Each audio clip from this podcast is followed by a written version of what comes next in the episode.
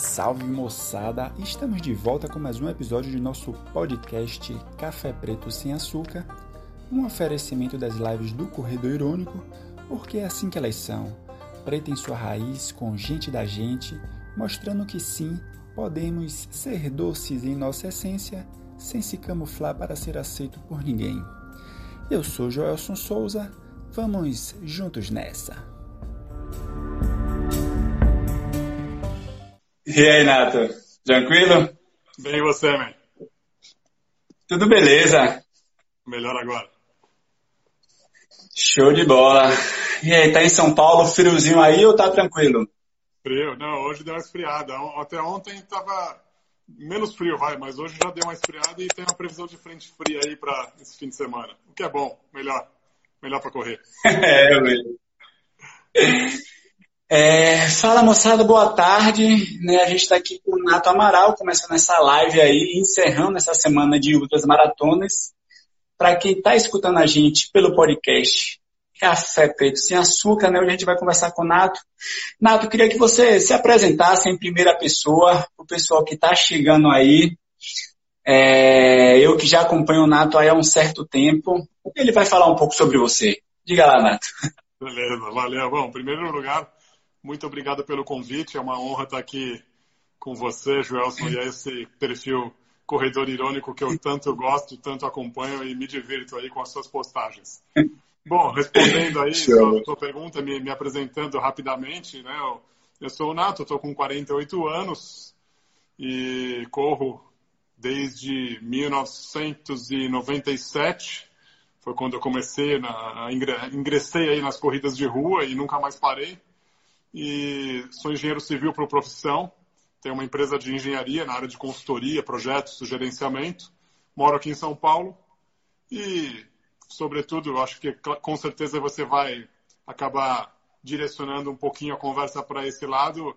É, acabei ganhando um pouquinho mais de expressão aí em função da, da meu envolvimento com a Comrades, sobretudo por ter concluído a prova 16 vezes até o momento o que é um recorde sul-americano, latino-americano, melhor dizendo, e também pelo fato de há 12 anos eu ter sido nomeado embaixador da prova para o Brasil, atividade essa que eu faço de forma voluntária e extremamente é algo extremamente prazeroso para mim, é, um, é, uma honra, né, uma responsabilidade, uma responsabilidade muito grande, ao mesmo tempo uma honra poder poder representar o Brasil para essa prova, enfim, fazer todo o trabalho de divulgação, de promoção, de até de ações filantrópicas que envolve aí a atividade de embaixador no âmbito um pouquinho mais amplo aí, não só envolvendo a corrida propriamente dita, mas sim as ações sociais que a prova, a prova promove aí, direto ou indiretamente.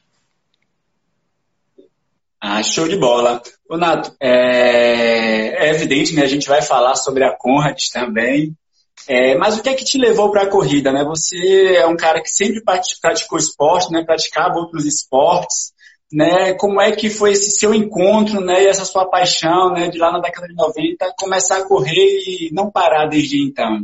Ah, foi curioso, porque desde molequinho, quando ainda o, o esporte triatlon era muito, mas muito novo mesmo, não tinha, não tinha 10 anos, né? Tinham poucos anos que tinha sido inventada a modalidade triatlon.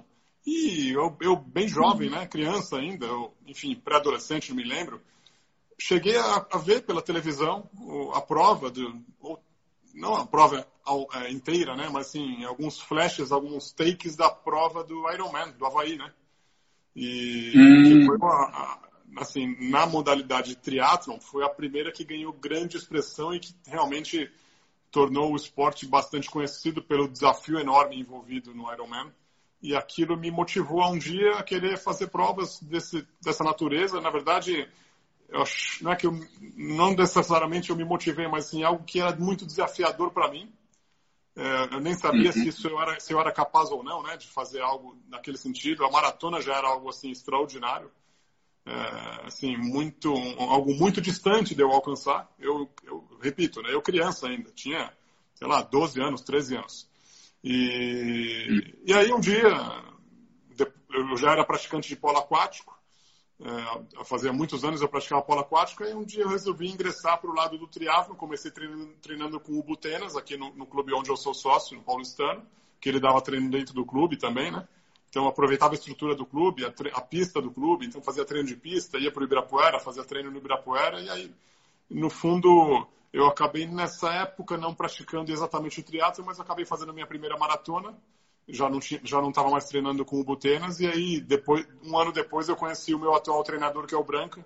Foi quando aí sim eu treinei com ele para fazer a maratona de Nova York de 1998 há 22 anos na época que eu fiz a maratona. Então existiam as torres gêmeas né então era um, uma realidade bem distante do que é hoje né e, uhum. eu fiz a minha primeira maratona de Nova York em 98 e continuei correndo fazendo maratonas e tal fiz Nova York 2000 novamente e em 2001 eu estreiei na Conrads. E, e aí, enfim, tanto as maratonas como a própria Conrads é algo que eu não consigo largar porque assim, é, é para mim, para mim e para as pessoas que estão nos assistindo, né, muitos são maratonistas com certeza, uhum. É. Assim, algo fascinante, apaixonante essa questão de participar da maratona, a jornada do treinamento, não só a prova em si, mas a jornada do treinamento, acho muito acho algo apaixonante mesmo, você participar de, você fazer esses esse ciclo de, sei lá, três, quatro meses de treinamento, de preparação para uma grande prova, e você perceber a sua própria evolução, a evolução do seu corpo, do seu desempenho, com foco naquele objetivo, e todo aquele processo de dedicação, de entrega que existe do atleta, né, de você realmente colocar uhum. o seu uhum. corpo e sua alma para aquele objetivo, e claro, tudo que envolve a semana, os dias que antecedem a prova, aquela concentração, se é fora do, de São Paulo ou se é fora do Brasil, envolve aquela questão da, da, da, logística, da preparação, de você estar num, num outro país muitas vezes, né? Não, não sempre, mas uhum. acaba fazendo algumas provas fora do país, o que também é, é bastante emocionante, porque você está de uma certa forma, ou melhor, literalmente você está representando o seu país, então a responsabilidade é muito grande dos atletas brasileiros que vão para o exterior, porque cada gesto que você faz lá é visto como uma pessoa brasileira, um atleta brasileiro que está cometendo aquele gesto, então que sejam sempre gestos bons, corretos, né? seja durante a corrida ou no uhum. dia a dia, no, no, no, digamos, na educação da pessoa na visita àquele país estrangeiro. E isso tudo para mim é fascinante e isso me motiva muito a sempre estar colocando novos objetivos, novas metas e me preparando para realizá-las. Renato, é só uma coisa que eu acho que quase ninguém sabe, mas o meu primeiro contato com a corrida foi a partir do triatlon também, né, na década de 90, é, eu sou de Ilhéus, do sul da Bahia, e o circuito internacional de triatlon tinha uma etapa em Ilhéus, né? Então, eu era moleque eu vi Leandro Macedo, Galindes competindo em Ilhéus. Então, eu, eu, na verdade, comecei a gostar da corrida vendo o triatlo lá. Mas você falou do processo de treinamento, e aí eu já vou puxar algo que eu li em seu livro. Nato deu a Voltou? Tá me ouvindo? Tô, tô, tô uma coisa que eu ia puxar, uma coisa que eu ia puxar do seu livro que você falou desse, dessa questão, né, do treinamento, de você fazer um ciclo. Tem, tem algumas coisas quando a gente lê que chama a atenção da gente. E tem um trecho no seu livro, né? Eu vou comentar sobre ele, é um livro. Tá até aqui, eu trouxe para mostrar para o pessoal. É, legal, Ainda tá à venda, Nato? Sim, Ainda tá à venda? É só entrar em contato é. comigo. É, o que eu recomendo é que as pessoas entrem em contato comigo, porque aí eu, eu, eu claro, nessa modalidade, se a pessoa compra comigo, eu tenho a, possibilidade de postar para o endereço, para a casa da pessoa, né? Ponho no correio e com a minha dedicatória, com a minha assinatura, o que torna uma coisa muito mais pessoal, né? Muito mais especial das pessoas receberem com, com, uma dedicatória do, do, autor. Então é só entrar em contato no meu Instagram mesmo, direct, e eu, enfim, combino os detalhes com cada um que tiver interesse. Com prazer. Show. O que eu ia falar que me chamou a atenção, eu não lembro qual foi a parte que tem isso, mas é, você fala sobre o processo de treinamento em que alguém te pergunta, mas você chora na prova? E aí você responde, se eu choro na prova, eu choro até nos treinos. Como é que é isso para você? Como é que você se dá nesse processo mesmo de treinamento? Ah, Joel, só assim, vou responder com bastante sinceridade, tá? É muito, mas muito comum mesmo nos treinos eu visualizar eu na prova. Não precisa ser um treino de 30, 40, 50 do dia a dia um treino de dia de semana, que eu corra 10, 12 quilômetros, uma distância um pouco mais curta, né, relativamente mais curta, eu me enxergo concluindo a prova, me enxergo tipo entrando no estádio, sentindo aquela vibração. Uhum. E, e, claro, alguns treinos envolvem um sacrifício um pouco maior, seja pelo horário dele, seja pelo seu cansaço do dia a dia, ou algum estresse que você está submetido em função do trabalho, qualquer que seja qualquer que seja a situação. Às vezes tem uma condição especial que torna aquele momento de você estar treinando ainda mais emblemático porque você vai lembrar uhum. daquele momento no dia da prova e aquele, a, a cada treino é um, um degrau importante na, na, sua, na, sua, escalada, né? E aí eu me enxergo concluindo a prova, coisa assim, as pessoas, sei lá, o público vibrando, eu enxergando o pórtico de, de chegada ali, sei lá, 200, 300 metros adiante. Isso me dá uma emoção muito grande da, da, da conquista que eu estou construindo, né? Porque assim, é só cada um que corre, cada um que faz maratona sabe o quanto exige de, do indivíduo, né? de dedicação, de, de, de, de abrir mão de algumas coisas, né, de privação, para você alcançar tudo, porque não dá para ter tudo, né? Não dá para ter uma vida de balada, de bebida alcoólica, de doce, de tudo. Então, você abre mão de muitas coisas que você gosta, como uma dieta um pouquinho mais regulada, uh, um, um, sei lá, um pouquinho mais de controle de, de vida social propriamente dita, né? Então, ah, não me chame para sair sexta-noite, porque dificilmente eu vou aceitar o convite porque eu tenho treino longo no uhum. sábado e para mim é uma prioridade. Salvo se é um evento assim daqueles imperdíveis, ah, o casamento de um grande amigo que ele vai casar sexta-noite, eu vou no casamento, claro. Exceto se for uma véspera de uhum. prova, mas assim, mas em condições normais, não me convide para uma sexta-noite, porque eu vou, vou privilegiar o meu repouso, o meu descanso para o treino de sábado, porque eu estou meses trabalhando naquilo.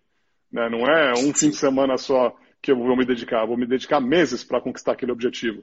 E aí acabo eu em pleno treino, me vejo chorando mesmo, assim, com bastante emoção, porque faz parte do processo daquilo que eu estou construindo.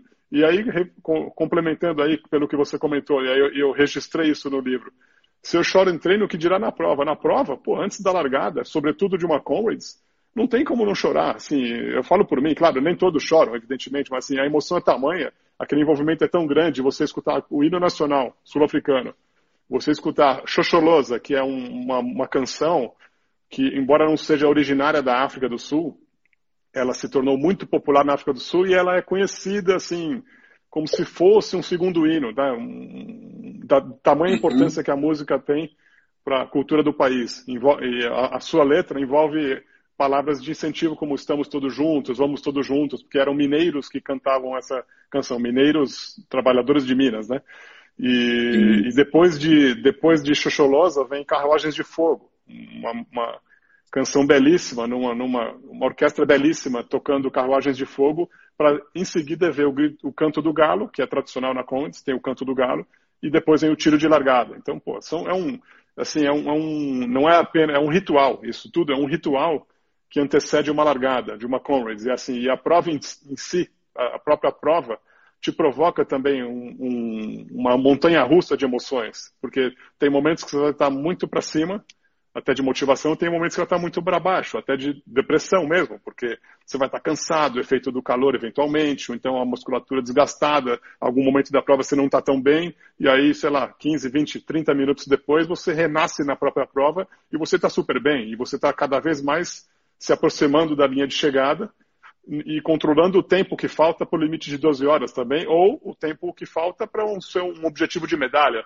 Ah, eu quero fazer sub 10 horas, sub 9 horas, sub, sub quantas horas for, se caso seja o objetivo de um atleta, porque para muitos o objetivo mesmo é terminar dentro das 12 horas, não importa o tempo. Então, eu acho que essa emoção trans, mostra um pouquinho do ser humano que está vestindo aquela camiseta e, e segurando aquele número de peito. Show de bola. É, antes de a gente entrar nas ultras maratonas, eu queria que você comentasse tanto o seu contato com a maratona, né? Quando você falou, né? Você fez a sua primeira, é, foi a primeira foi de Nova York, né? Porque eu treinei para efetivamente, sim. Como eu comentei no próprio livro, eu cheguei a fazer a de São Paulo, mas quase sem nenhum treino, então foi uma loucura. Mas sim, treinando já, eu, eu já estava num, num ritmo numa rotina de treinamento com, com o Branca, eu fiz Nova York em 98 como se fosse a minha primeira efetivamente preparada. É, eu ia te perguntar como é que você vê a evolução da corrida de rua, que acredito eu, né, que se você pega aí 20, 22 anos, né, tem um processo de boom nas corridas de rua, um processo de boom nas maratonas, e eu lembro do post que você fez, né, um post no Instagram é, da Maratona de Berlim, né, que você foi em busca do Sub 4 com sua esposa? Isso. Queria que você contasse isso, né? Como foi essa experiência de você ir para tempo uma maratona, já que você é um cara, um ultramaratonista, gosta muito mais de curtir a prova, e naquela prova você estava correndo para tempo. E como é que você vê né, a evolução da corrida de rua, né? Desde a maratona de Nova York, por exemplo, para Berlim, né? Tá, muito boa, muito boa pergunta. Ah, primeiro, ah, a evolução da corrida de rua, assim, é, é sem precedentes, assim, é realmente extraordinária nesse período todo que eu que eu participo, né? Como eu falei, eu comecei em 97, então estou com 23 anos de experiência nesse segmento como um, um, verdadeiro consumidor, né? Um praticante e um consumidor, porque, é, claro, uhum. cada prova que eu participo, eu vejo muitas qualidades e posso ver alguns pontos de melhoria, para não chamar de crítica, né? Posso enxergar pontos de melhoria em cada prova que eu participe, mas sempre procuro enfatizar as qualidades, né? As coisas boas de cada prova. E esse, essa transformação foi monstruosa, Joelson, porque você imagina, em 1998, quando eu corri em Nova York, eu corri, não tinha chip. Não tinha chip. A, a apuração do tempo do atleta, primeiro que ela, ela só, por não ter chip, ela só podia ser bruta, porque não, não tem como fazer, hum. não tem é impossível fazer tempo líquido de uma prova com, na época, 30 mil atletas, hoje são 50 mil atletas, né, na de, na de Nova York, atualmente. É. Mas na época eram 30 Isso. mil atletas, 30.500 atletas, mais ou menos, com tempo bruto. E aí, sem chip, não tem, não tem como fazer tempo líquido. E a, a apuração do tempo era pela fotografia mesmo, que eles tinham um monte de câmeras fotografando a chegada de, de todos os 30 mil, vamos, que não seja 30, vai 20, 29 mil atletas, e aí eles conseguiam apurar pelo, pelo tempo lá do, do, do pórtico, e a foto do atleta, ah, aquele atleta terminou, no meu caso, vai, por exemplo, 3 horas e 26 minutos, que é um, um tempo que eu fiz em 2000 lá. Então, é, era assim. Uhum. E aí a evolução foi tremenda nesses, nessas últimas décadas e vejo uma, uma melhora significativa na qualidade dos eventos que são organizados atualmente no Brasil. É, eu só lamento muito, mas lamento mesmo que não existe mais a figura da corpore, que ela, enfim, ela uhum. deixou de existir porque era aqui em São Paulo, naquele período, no início da década dos anos 2000, era a maior e a mais bem organizada estrutura de prova que você tinha de corridas de rua. Todas as provas da Corpore eram muito cobiçadas e Corpore, embora tenha esse nome, que também tem um apelo para corpo, né, por ser Corpore, uhum. ela, uh, na verdade, é como se fosse uma sigla de Corredores Paulistas Reunidos, que era uma entidade uhum. que putz, fazia um circuito muito bacana de 8 a 10 provas por ano, não me lembro ao certo, terminava sempre com uma prova festiva, que não, era, não tinha premiação nem resultado, era uma prova de 6 quilômetros, que era a corpore, prova corpore de Natal, que era dentro do Parque do Ibirapuera, dentro do Parque do Ibirapuera. Hoje não é permitido, na época era permitido. Então era uma prova que você corria lá pelas ruas do Parque do Ibirapuera. Bem, era fantástico, porque você em nenhuma outra prova você tinha permissão para correr dentro do parque. Naquela, que era a última do ano, normalmente uns 10 dias antes do Natal, né, lá pelo dia 14, 15 de dezembro, caía num domingo, evidentemente, e você fazia aquela prova e era, é, tipo, era o fechamento, o encerramento do ano. Né? Então é, é, uma pena mesmo não existir mais a Corpore, não sei qual, quais razões, mas assim, parece que enfim, não sei se foi gestão, não sei dizer, realmente eu não tenho informação. Mas assim, as, as provas melhoraram muito, eu vejo no Brasil uma alta qualidade em, grandes, em grande parte dos eventos que a gente participa. Os organizadores realmente eles eles estão cada vez mais pegando a mão assim de detalhes que são importantes para o atleta. É, o que eu sinto falta, até vi um outro um amigo comentando outro dia e, e eu concordo plenamente, o que eu sinto falta no Brasil ainda é, em termos de um critério de organização, é a no percurso das provas, eu acho que a quantidade de banheiros químicos que eles colocam ainda é insuficiente. Porque eu, eu não uhum. acho admissível um atleta, um maratonista, ou que seja uma meia maratona, enfim, não precisa ser a maratona, quando ele precise ir no banheiro durante uma prova, ele tenha que enfrentar uma fila de quatro, cinco pessoas para é entrar numa para entrar numa cabininha de banheiro químico. Isso, isso é inaceitável, porque aquele atleta treinou, um, um, ele se dedicou para participar daquele evento e para conseguir um bom tempo. E não para ficar parado numa Sim. fila de banheiro químico no meio do percurso. Então, tinha que ter um, uma quantidade maior, o suficiente para que no máximo tivesse uma pessoa na sua frente, ou nenhuma. No máximo, a pessoa que está usando o banheiro, ela entrou, você é o próximo, e aí vai ter um volume grande, uma quantidade grande de, de cabines, né, de banheiros químicos para as mulheres e para os homens. Mas, enfim, acho que é um ponto que os organizadores devem prestar atenção, porque eu já, eu já presenciei é, boas é, empresas grandes, não, não, quero mencionar, né, não, acho, não é o caso aqui de falar o nome de qualquer empresa organizadora, mas já empresas muito boas que organizam eventos extraordinários aqui no Brasil e que essa situação que eu estou comentando ocorreu. No, no, percurso da prova, você via lá cinco, seis pessoas na fila do banheiro e todo mundo correndo. É, isso é um desrespeito. Eu entendo, entendo como um desrespeito algo que tinha que ser, precisa ser mais é, é, reavaliado, né? precisa ser reavaliado para que tenha um planejamento que coloque uma quantidade maior e adequada para aquele volume de atletas. Só, acho que os pontos, os pontos principais seriam esses aí em relação à evolução aí das provas nessas últimas décadas daquilo que eu tenho visto, né? Ah, importante, ah, lembrei, você perguntou de Berlim, né? É, Berlim, Berlim, coisa Berlim. Muito bacana, Joelson, porque é, minha esposa, ela, quando eu a conheci há 12 anos, ela já corria 10 quilômetros, é, no máximo ela tinha feito, não lembro se 12 ou 15, se muito 15, ela era a distância máxima que ela já tinha participado em provas. E beleza. Uhum. Aí, isso há 12 anos, quando nós nos conhecemos, obviamente eu já tinha feito várias comrades e tal, e aí ela começou a entrar no, no meu ritmo de, de corrida com um pouquinho mais de consistência, mas ela continua fazendo as provas mais curtas, né? Sem, sem chegar nem mesmo na distância da meia maratona.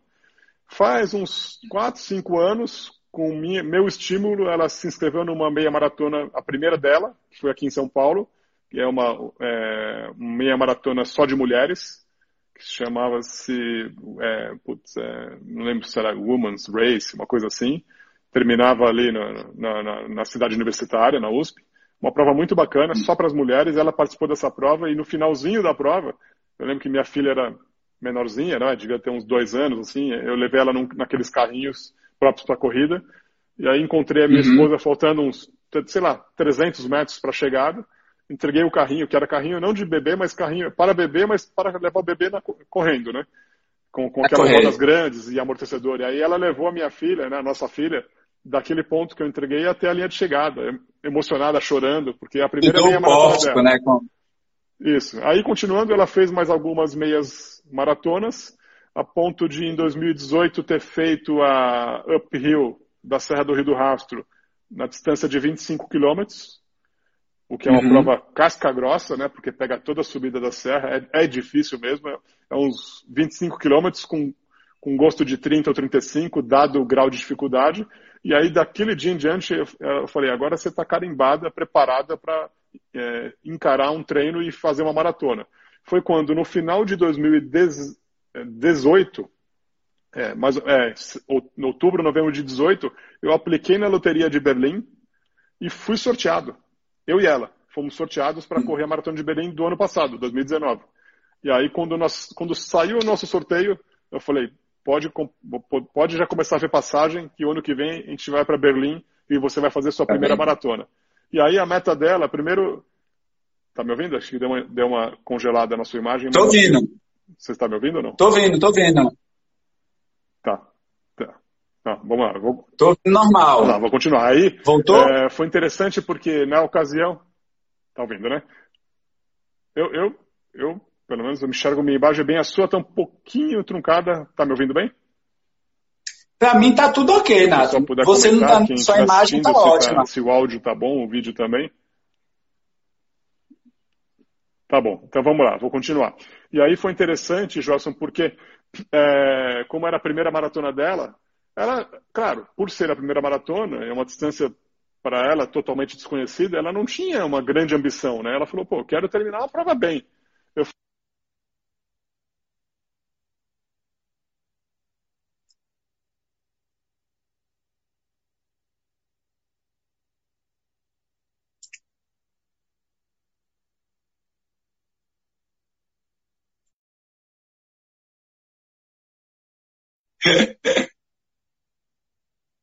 Vixe, Nato caiu. Deixa eu chamar Nato Amaral aqui de novo. Tá vendo, João, que a internet não foi minha não, hein?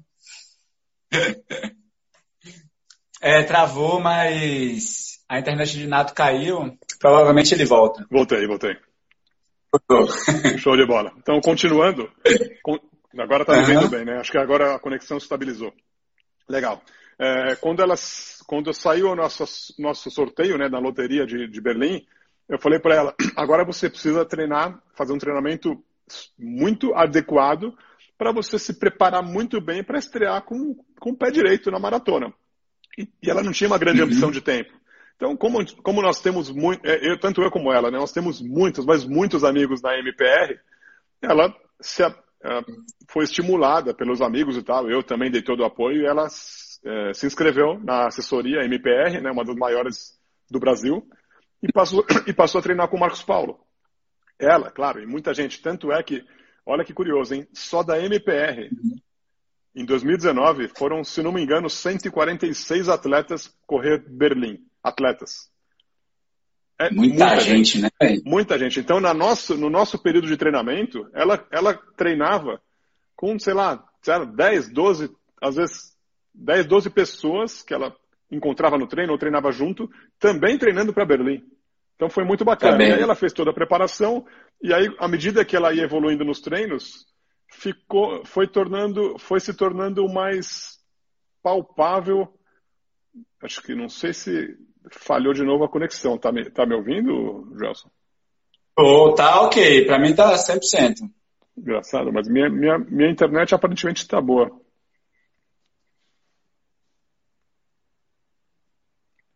Para você está ok, para mim não está nem travando tá agora nada.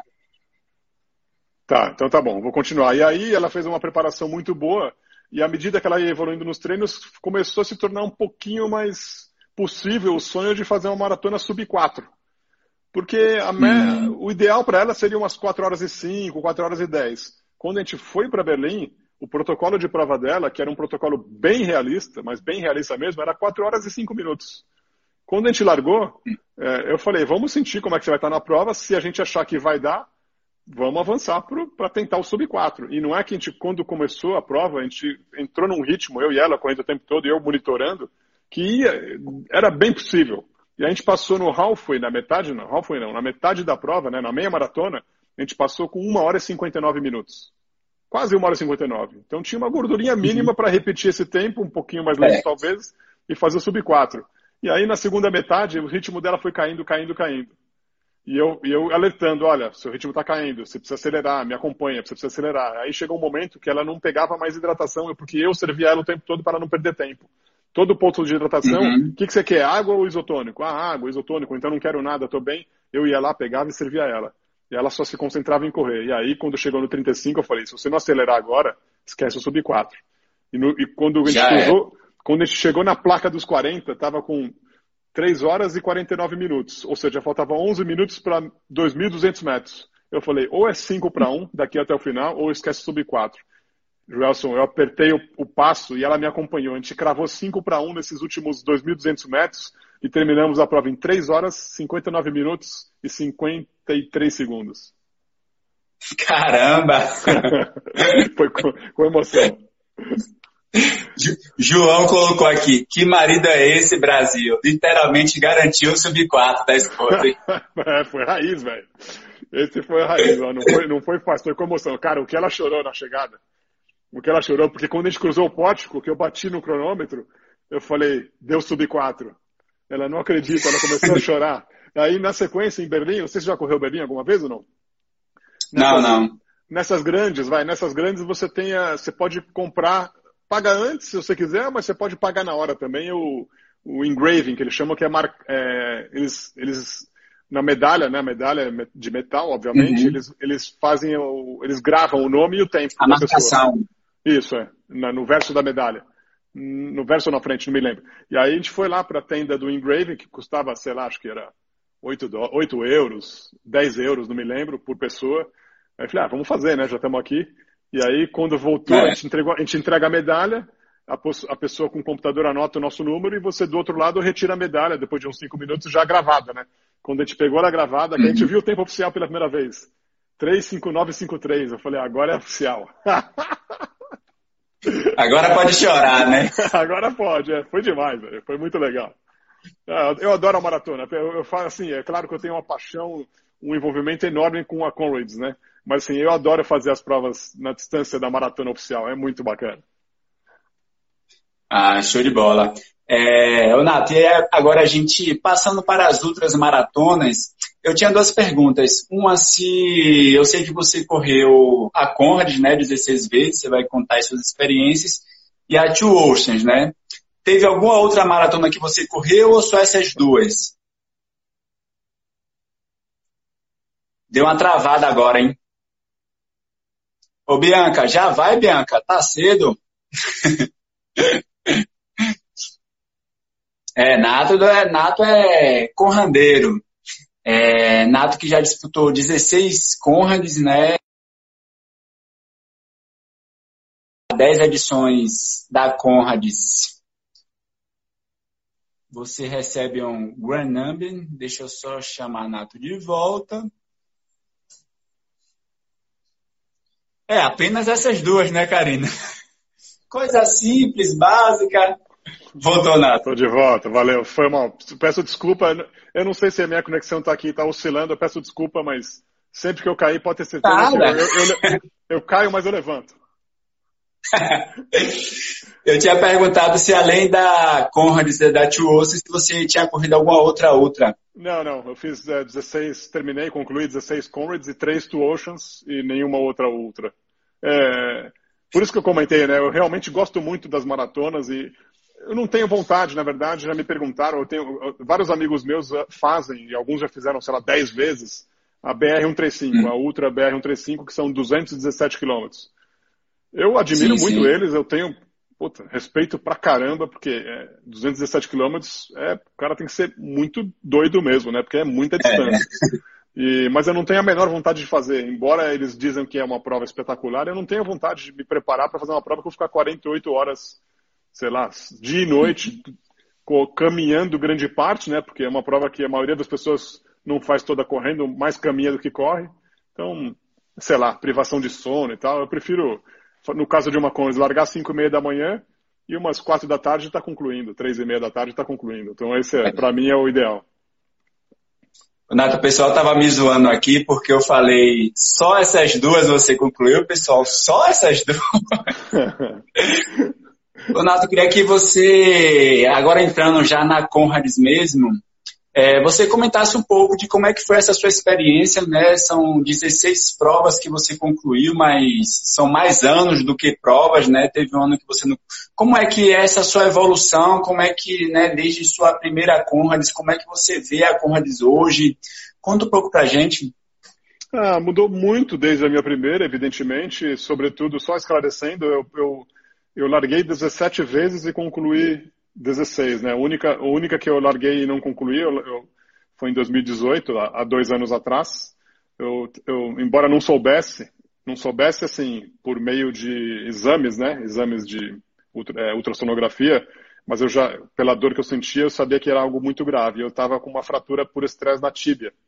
Então eu, eu larguei a prova já fraturado, sem saber que eu estava com um diagnóstico de fratura, mas já estava fraturado. E assim, com, três, com, com 100 metros de prova, eu já sabia que não dava para mim. Eu fui até o, o quilômetro 3 da prova, correndo, correndo, mancando. E do 3 ao 7 eu caminhei, porque eu tinha que esperar chegar os carros de resgate. Aí, quando o carro de resgate encostou em mim, eu entrei, entrei nele, com 7 quilômetros de prova. E, enfim, foi, foi um dia muito difícil, mas um enorme aprendizado, porque é, eu pude enxergar uma série de outras coisas, tive um, um, uma, importante reflexão até para minha dedicação, para o meu treinamento, aquilo me tornou mais humilde e mais preparado para treinar cada vez mais e me dedicar em dobro ou em triplo para conquistar meus objetivos. Então, foi um, algo que eu não planejei ter passado, mas como eu passei, eu tirei muitos aprendizados do que simplesmente ficar me lamentando daquilo que foi para mim, claro, uma grande tristeza, mas me trouxe uma série de de crescimentos, que isso eu, é isso que eu vou levar, muito mais do que a tristeza de não ter concluído.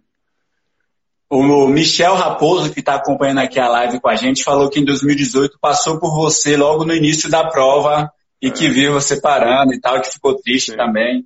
É o Guarapari, o Michel Raposo é o Guarapari. Ele é um corredor grande amigo nosso, ele mora na região ali de Vitória, Guarapari, então ele, o apelido dele, no, no universo da Conrads, o apelido dele é Guarapari. Ele realmente passou por Guarapari. mim como vários outros, como vários outros, né? Assim, alguns quando, alguns quando passaram por mim eu já estava caminhando, mas muitos ainda quando passaram por mim eu estava correndo e era nitidamente numa condição precária porque eu corria mancando para tentar minimizar a dor que eu sentia no pé esquerdo.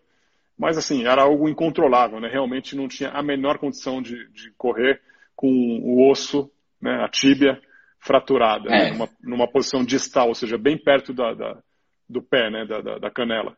Uh, mas enfim, é, são aprendizados para a vida. Falando da, da, da, outro, da outra parte da sua pergunta, então nesses anos todos, eu, como eu falei, né, eu larguei 17 vezes e concluí 16 somente em 2018, que, que não por essa razão que eu acabei de explicar. Nos outros anos, 2002 foi, seria a minha segunda conta, porque eu larguei, eu estreiei em 2001, né? A minha segunda seria no ano de 2002, eu não fui por questões particulares e financeiras mesmo, eu estava eu era bem mais jovem, comprando apartamento e, enfim, querendo, eu precisava organizar minha vida financeiramente. Naquele ano eu abri mão e não, não fui para a Conrads, de, de, caso planejado mesmo, de caso pensado, e de 2003 em diante eu fui todos os anos, exceto 2012. Por que 2012 não? Porque em 2012 eu tive uma arritmia chamada flutter atrial, né? Meu coração ele ficou arrítmico e aí eu sofri duas cirurgias no coração. Naquele ano de 2012, no, mês de março e abril, aproximadamente março e abril, eu sofri duas é, cirurgias. E aí, quando eu fiz a primeira cirurgia, eu ainda tinha objetivo, aquela obsessão, obstinação de poucas semanas depois começar a treinar e ir para Conrads, mesmo de, tendo feito a cirurgia no coração, porque não tinha, não existia contraindicação médica para isso. O médico falou: daqui a 10 dias você pode voltar a praticar atividade física, claro, com alguns cuidados, monitorando, batimento, tá, tá, tá. Só que aí, dez dias depois da primeira cirurgia, meu coração voltou a ficar ritmo, por isso que eu tive que fazer a segunda ablação. Quando eu tive que fazer a segunda ablação, eu falei, putz, acho que eu já recebi mais de um sinal que não é para eu ir nessa, nessa Conrad, sendo que naquele ano minha filha... Que é melhor nasceu... dar uma segurada. É, e aí não, e juntou com o nascimento da minha filha, porque a minha filha nasceu uma semana depois da minha primeira cirurgia. Então, era, era para realmente não ter ido, e aí eu cancelei passagem, cancelei tudo, e falei, deixa eu pular esse ano, porque tem que ouvir os sinais divinos, e aí eu achei prudente escutar o que, o que os, o universo estava conspirando para não fazer, então achei Fez melhor bem. acreditar. Fiz muito bem, não, fiz muito bem. Às vezes dar um break é importante para você voltar com mais força. Uhum. É. Então é isso. E aí de 2013 e... para hoje, de 2013 para hoje eu fiz, larguei em todas as provas, só só mesmo em 2018 que teve esse contratempo que eu falei, né? E Ano passado eu fui muito bem, terminei muito bem, muito forte a prova. E, claro, 2020 é, a, a prova foi cancelada em função da pandemia e foi muito bacana, muito emocionante ter participado da, da prova virtual chamada Race the Conrads Legends. Né? Eu fiz a distância de, de 21,1 quilômetros, foi muito emocionante colocar o número de peito, sentir aquela frio, aquele frio na barriga, acordar cedo no domingo, é, colocar, se vestir mesmo. Eu coloquei até o chip no tênis de uma maneira simbólica, evidentemente, né, porque é uma prova virtual, eu coloquei meu chip no tênis e durante o meu percurso de 21.1 quilômetros encontrei várias pessoas na rua com o número da Conrads, como eu, né? Então foi muito legal. Ela foi pra rua com o número mesmo. Vários foram, vários. Eu me senti na prova e você encontrava, cruzava com a pessoa, sei lá, do outro lado da rua e a pessoa via que você estava com o número e você via que ela estava com o número e as pessoas se cumprimentavam. Era muito bacana. Ô, Nato, eu ia te perguntar sobre 2019, que em 2018 você teve essa situação de, de lesão, né? A Conrads, para galera que não sabe, né? Você precisa ter um índice, né? Não é só se inscrever, precisa correr uma maratona pelo menos. E o seu índice você veio buscar aqui, né? Em Pernambuco, na Maratona das Praias. A gente se encontrou aqui. É, como é que foi essa sensação de voltar, entendeu? Após ter ficado de fora 2018 na Conrads? Tá, ah, legal, bem lembrado que eu fiz a Maratona das Praias ano passado e detalhe, só até enriquecendo ainda mais a sua, o seu comentário.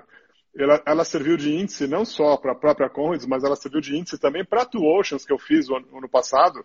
E a Oceans também exige uhum. o índice, né, o qualifying. E, e aí eu, uhum. eu, eu, tinha que fazer, para atender as duas provas, eu tinha que fazer sub 4 horas e 50 e a Maratona das Praias embora seja plana, ela tem uma condição difícil em função da temperatura, né? Ela larga às quatro da manhã, mas mesmo assim é um, é um, clima muito quente. Eu senti o calor aí do, do Recife Muito quente. É, é, mas assim, um percurso muito bacana, uma prova que eu gostei muito. E que, pode complementar? Qual foi o complemento da pergunta que você fez quando você comentou sobre a Maratona das Praias?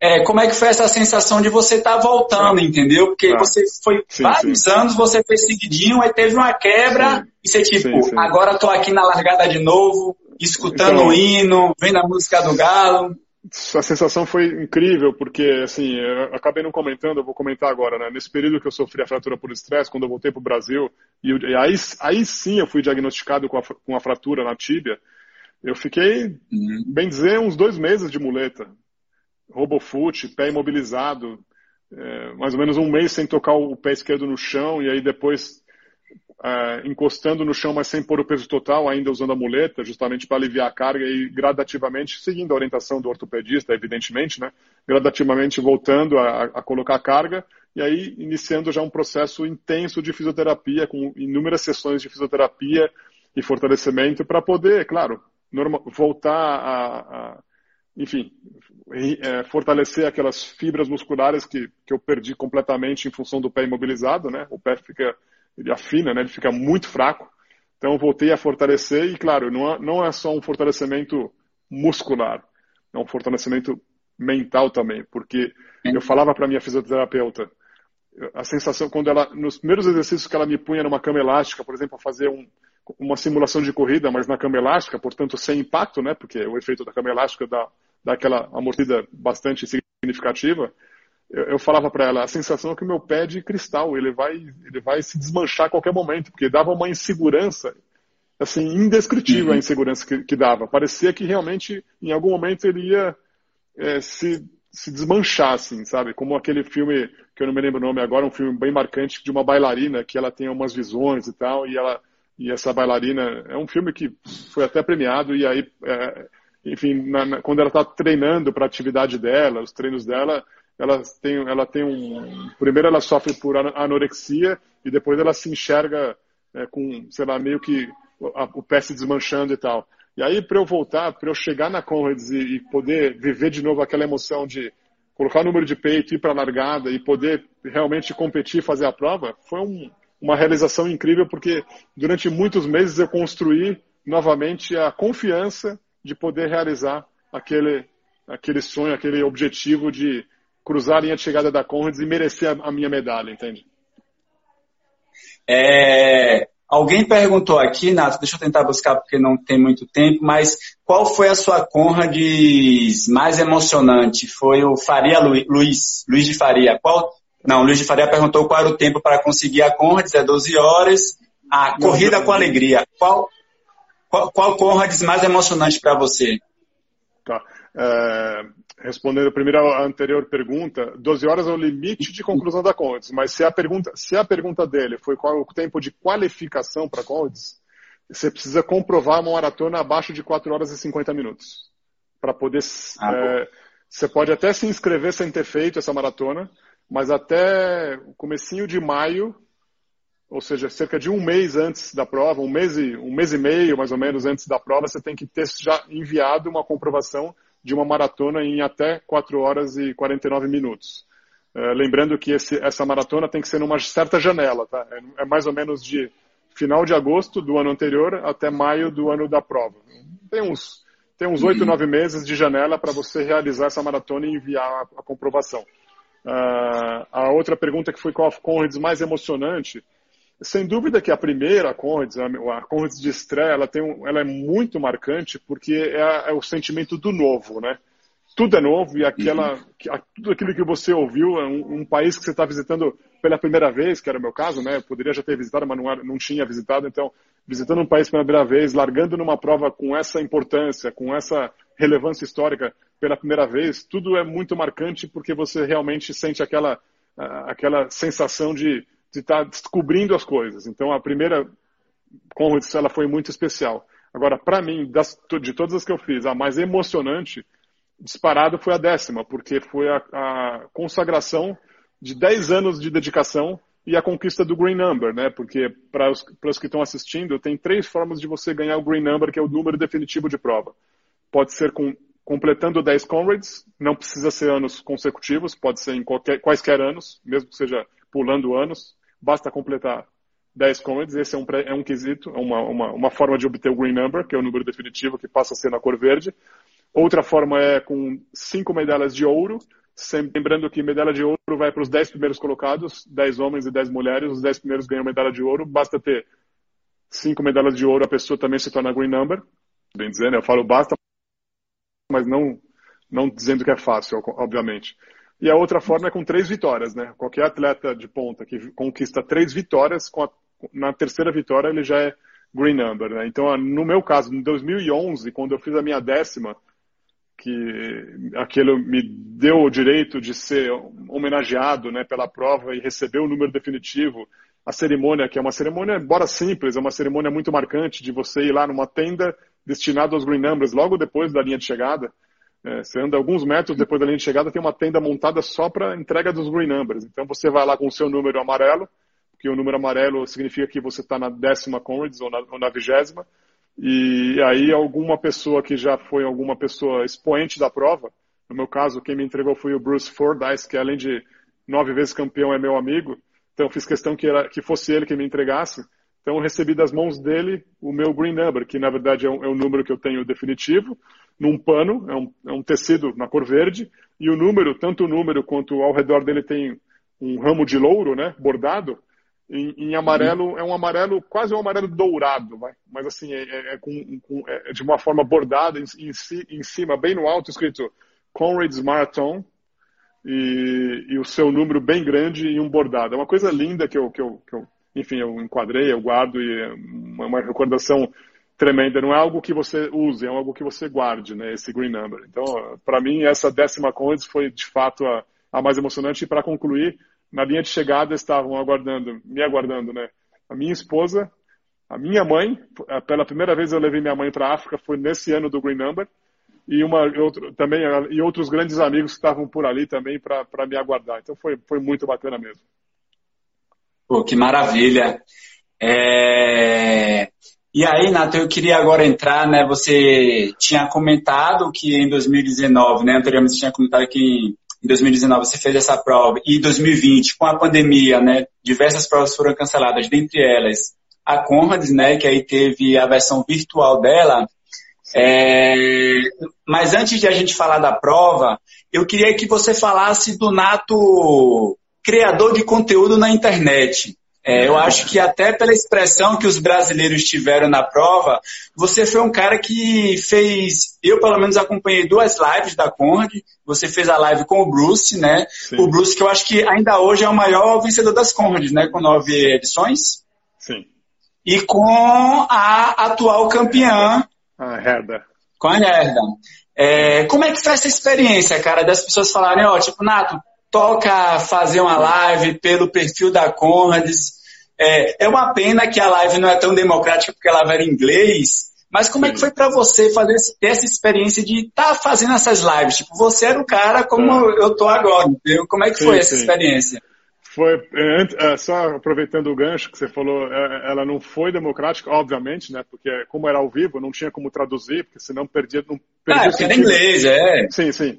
Mas é, a gente tá, a gente tá um grupo de amigos, né? Para falar a verdade, tá, os arquivos estão salvos. Eu tenho o arquivo salvo, o MP4, uhum. tanto da, da live com o Bruce como com a Herda e uh, ambas entrarão em processo de legenda em português para a gente subir que maravilha! É, então qualquer pessoa vai poder, quando estiver pronta, obviamente, dá trabalho, porque é uma hora de live, né? Vai poder assistir Poxa. no YouTube com as legendas em português e a pessoa vai ter todo o conteúdo. Então é para é assim, realmente democrático com todos os brasileiros, coisa que ao vivo não tinha como fazer. Uh, Melhor notícia assim... da minha semana, Nato. Que legal, que legal. Então, foi muito boa essa sua pergunta, Joelson, pelo seguinte uns, alguns dias antes, um amigo meu falou, Nato, vamos fazer. Porque assim, o envolvimento dos brasileiros foi tremendo, né? 1.741 brasileiros inscritos. É muita gente. Disparado a maior delegação estrangeira, mas disparado. A gente atropelou o segundo colocado, que tinha 600 e pouco, que era o Reino Unido. Então, um amigo meu, uns uhum. dias antes de eu, de eu, realizar a primeira live, ele falou: Nato, vamos fazer um Zoom com os amigos que vão correr a, a, a Conrad's Legends, né, a virtual, ou então vamos fazer alguma live, alguma coisa, Eu falei, puxa, mas um Zoom com os amigos e tal, mas não sei, será que muita gente, né? Não sei quantas pessoas, assim, deixar alguns de fora. E o Zoom é complicado, né? Você põe 10 pessoas num Zoom, o pessoal fala um, um em cima do outro. Tem que ter uma certa disciplina quando você põe muita gente numa mesma live, é. quando é um caso de um Zoom, por exemplo, né? Então, aí, quando ele me deu essa ideia, eu falei, cara, tem tanta, tem tanta gente fazendo lives no Instagram, por exemplo, que são conteúdos muito interessantes. Eu falei, por que, que eu não faço uma live com a com o Bruce e com a Herda. Então, com o Bruce, foi, eu tenho contato direto com ele, né, com o Instagram, porque ele é meu amigo há muitos anos. Eu falei, Bruce, topa fazer uma live no Instagram nesse fim de semana, que era um fim de semana antes da Conrads Virtual. Eu falei, claro, tal. Ele nunca tinha feito. E aí eu agendei para o sábado, foi no, no, caso dele, foi no domingo, no sábado, eu acho, é, no horário da África do Sul, 14 horas, 11 da manhã no Brasil. É, desculpa, 16 horas na África, 11, do, 11 da manhã no Brasil. E aí eu fiz a live com o Bruce, foi no domingo, acho. Domingo, uma semana antes da Conference. E aí foi um sucesso, um sucesso. Foi dia 7 de junho. Porque, primeiro, ele nunca tinha participado, ele é um cara, ele é um cara que, claro, nove vezes campeão, tem muito conteúdo. E eu tive a oportunidade nessa uma hora de live, curiosamente, claro, eu preparei uma pauta, né? Mas assim, durante a live eu ia tendo ideias, eu fiz algumas perguntas que eu nunca tinha feito para ele. Então, para mim, eram algumas novidades que eu queria ouvir dele e eu vi de fato na própria live e ele contando os detalhes e tal, foi, foi muito marcante. E na semana seguinte, essa da Herda, eu diria que foi até mais especial ainda, porque é uma pessoa que eu não tenho tanta proximidade, embora eu tenha a conhecido uns dias antes da Conrads do ano passado e também logo depois dela ter conquistado a vitória e o recorde. É, eu, quando eu terminei a minha prova, né, obviamente bem depois dela, eu encontrei ela na área VIP lá da chegada. E aí ela, putz, me abraçou, me cumprimentou, tirei foto com ela, tem foto com ela, eu e ela no meu Instagram também, logo depois da, da, da minha chegada, digamos assim, lá na área VIP. E aí eu, eu, tinha algum contato com ela, mas não muito. Então, por intermédio da organização da Conrads, ela, o pessoal da organização, quando eu, eu, eu externei o meu desejo de fazer uma live com a Herda, eles falaram, não, fica tranquilo, a gente, a gente faz o meio de campo, a gente, a gente serve de intermediador. O que, que eles fizeram? Eles mandaram um e-mail para a Herda, me copiando, dizendo: Herda, gostaríamos muito que você aceitasse o convite do Nato de fazer uma live no Instagram neste sábado, véspera da Comrades, para enfim, para divulgar informações da prova, porque o Brasil está com mais de mil, muito mais do que mil atletas inscritos, e é uma oportunidade também de as pessoas conhecerem mais você e conhecerem mais a Comrades. Ela topou na hora, e aí no sábado, véspera da Condes Virtual, 11 da manhã no nosso horário e 16, 18 horas em Dubai, porque ela mora em Dubai, nós fizemos essa live. E aí, Joelson, eu preciso, eu preciso assistir de novo a, a live com a Herda, porque teve passagens tão emocionantes que ela falou, é, falando, do, falando do próprio racismo, que eu fiz uma pergunta para ela relacionada a racismo, que é um, um tema super sensível, delicado e importante, principalmente para os sul-africanos, em função de tudo que eles passaram em função do apartheid, e ela sendo uma campeã branca, num país como a África do Sul, numa, numa situação como hoje nós vivemos, com tantas, tantos protestos em função do que desencadeou lá nos Estados Unidos do George Floyd. Então ela deu um depoimento maravilhoso sobre esse assunto. Uh, eu, eu, toquei no assunto também da consciência ecológica dela, de ela como campeã da Comrades, campeã e recordista. Todos os, os é, é, todas as embalagens plásticas dos, das, sei lá, água ou Gatorade que ela pega no percurso, porque é, é em sachê, né? Então lá na Cones é sachê. Uhum. Então ela pega um sachê de água ou Gatorade, toma e você fica com aquele pedaço de plástico na mão. Ou ela joga direto no, no cesto de lixo quando tem próximo dela, ou então ela põe dentro do top dela, na roupa dela, ela põe no top, continua correndo, e quando vem o próximo cesto de lixo, nem, nem que seja dois quilômetros adiante, ela tira do top e joga no lixo. E ela colocando isso a importância da pessoa, de cada um ter essa consciência, e ela disse o seguinte: eu garanto para vocês, vocês não, vocês não vão perder tempo nenhum se fizer exatamente como eu falei, o que eu tenho feito. Detalhe, ela fez isso e bateu o recorde da prova. Então, é exatamente, foi, a atual recordista. E dicas de treinamento ela deu, como ela tem feito o treinamento dela, o maior longo dela, o volume de, o volume de quilometragem da semana dela. Enfim, é uma live que, enfim, para quem não assistiu, tá, no meu perfil de Instagram, foi no dia 13 de junho agora, né? Faz um pouco mais do que 10 dias.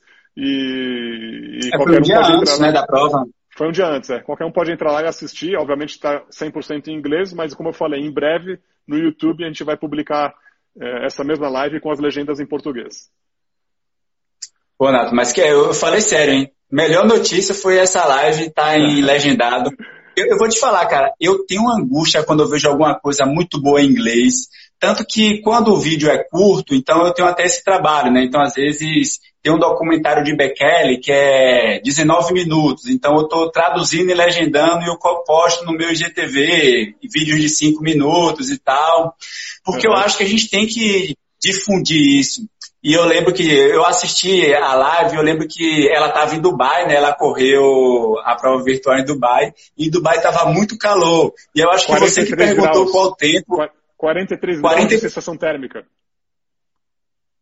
E aí ela pegou e falou, não, eu vou no pace ali de 4 para 1, 4,5 para 1, aí todo não, mundo não, no chat, assim, meu Deus. Não, foi assim, não, ela, ela falou assim, é porque eu já tinha visto uma postagem dela, ah, vou fazer a corrida virtual, vou correr no, no ritmo de Conrads. 21 quilômetros, né? Ela falou, vou correr, vou correr a meia maratona, 21 quilômetros, no, no pace da Conrads. Aí eu perguntei, qual uhum. é o pace da campeã da Conrads? Daí ela falou, 4 minutos e 7 segundos por quilômetro. Na Conrads. Aproveitando... 90 quilômetros. A... Oi? Acho, não sei se foi um comentário aqui da Ju Ornelas, mas a, a Van, a Van, Van, Van, Run for Life, acho que é Vane, ou Van, não sei. Ela falou, ela falou, Ju, o livro é neste nível. Acho que é para Ju Ornelas, não sei.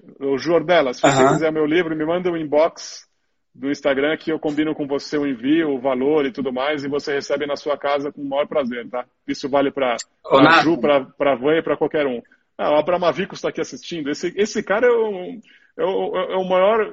É, é, é não perde uma live. Esse Abramavicos não perde uma live. É o Kids. É o Kids. É o Didi Kids. Tá em todas. Ô, Nato, para tristeza geral da nação, a gente vai chegando ao final da nossa live. Esse é o livro de Nato, hein? Cara, eu estava comentando com Karina hoje, Nato, que na próxima sexta-feira completa exatos dois anos que você escreveu minha dedicatória. Foi 3 ah, de bacana. julho de 2018. Ah, que bacana.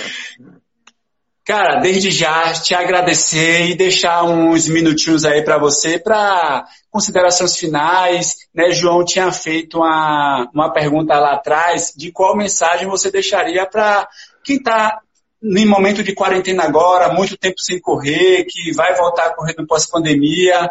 Você tem uns minutinhos aí para claro. você falar o que você quiser. Legal, obrigado, obrigado. Primeiro, dar um recado aqui, uh, não, sei, não sei quem é J Maradona, J deve ser algum nome, não sei, alguma é coisa. João. J, João Maradona. O João falou, fala para é. Karina também que ela vai me dar um de presente. Karina, é seguinte, pode comprar um, e me, se você comprar comigo, me passa o endereço do João, que eu mando com dedicatória, presente seu, direto para o João, ainda escreve embaixo, presente da Karina. Seguinte, João, é, o que eu comentei numa live que eu gravei, que eu fui convidado numa live um, um, um, quase um mês atrás, vai, acho que foi finalzinho, finalzinho de maio, é, um mês atrás. É, eu penso assim, claro, eu respeito cada um e cada um tem que ter a sua consciência do que é necessário numa, fazer em termos de respeito a você próprio, em respeito ao próximo em momento de pandemia, no que diz respeito a, a, a conter a disseminação desse maldito vírus. É tudo que nós estamos vivendo hoje. Tá? Em São Paulo, onde eu moro, não é proibido correr na rua. Mas muitas pessoas optam em não sair da, nem para correr. O que eu respeito. Porém, se não é proibido, e tomando os devidos cuidados, é que, significa que eu posso e é o que eu tenho feito. Então, a cada dois dias eu faço o meu treininho de 10, 12, 15 quilômetros na rua, com proteção. Eu uso buff, eu saio normalmente à noite, num horário que está mais frio e, portanto, mais confortável para usar o buff. Uh, e o que eu recomendo a cada um é seguir a recomendação das orientações da sua região, da sua cidade, e aquele, aquela uma horinha que você de repente estaria numa fase de, de pandemia assistindo Netflix, se dedique para fazer uma atividade, nem que seja dentro de casa pula corda, abdominal, flexão, é, elástico, uma hora. É uma hora a menos de Netflix e uma hora a mais de atividade física. Vai fazer bem para você, para o seu corpo, para a sua cabeça e o dia que você voltar para lado, para correr com alegria e com saúde. Então, muito obrigado. Nosso tempo vai acabar. Eu agradeço o convite. Foi um, uma pena que são só 60 minutos. É um prazer falar com você e foi muito legal ter conversado com essa, com essa turma toda nos assistindo. Um grande abraço a todos. Show de bola, Nato. Brigadão, cara. É isso. Eu vou reclamar no Instagram que precisa aumentar esse tempo, hein? Uma hora foi pouco, hein? Verdade. Valeu, Galera, irmão, se cuida. 30 segundinhos. Esse é o livro de Nato. Quem tiver interesse, fala lá no direct dele, que é arroba Nato Amaral, como tá aqui, hein? Nato, é brigadão, hein? Valeu. Obrigado, se cuida. Um beijo, galera. Força aí. Vamos de volta. Em breve a vida vai voltar ao normal. Todo mundo na rua correndo e com alegria, com saúde. Valeu. Com certeza. Valeu, galera. Boa noite. Boa noite. Obrigado.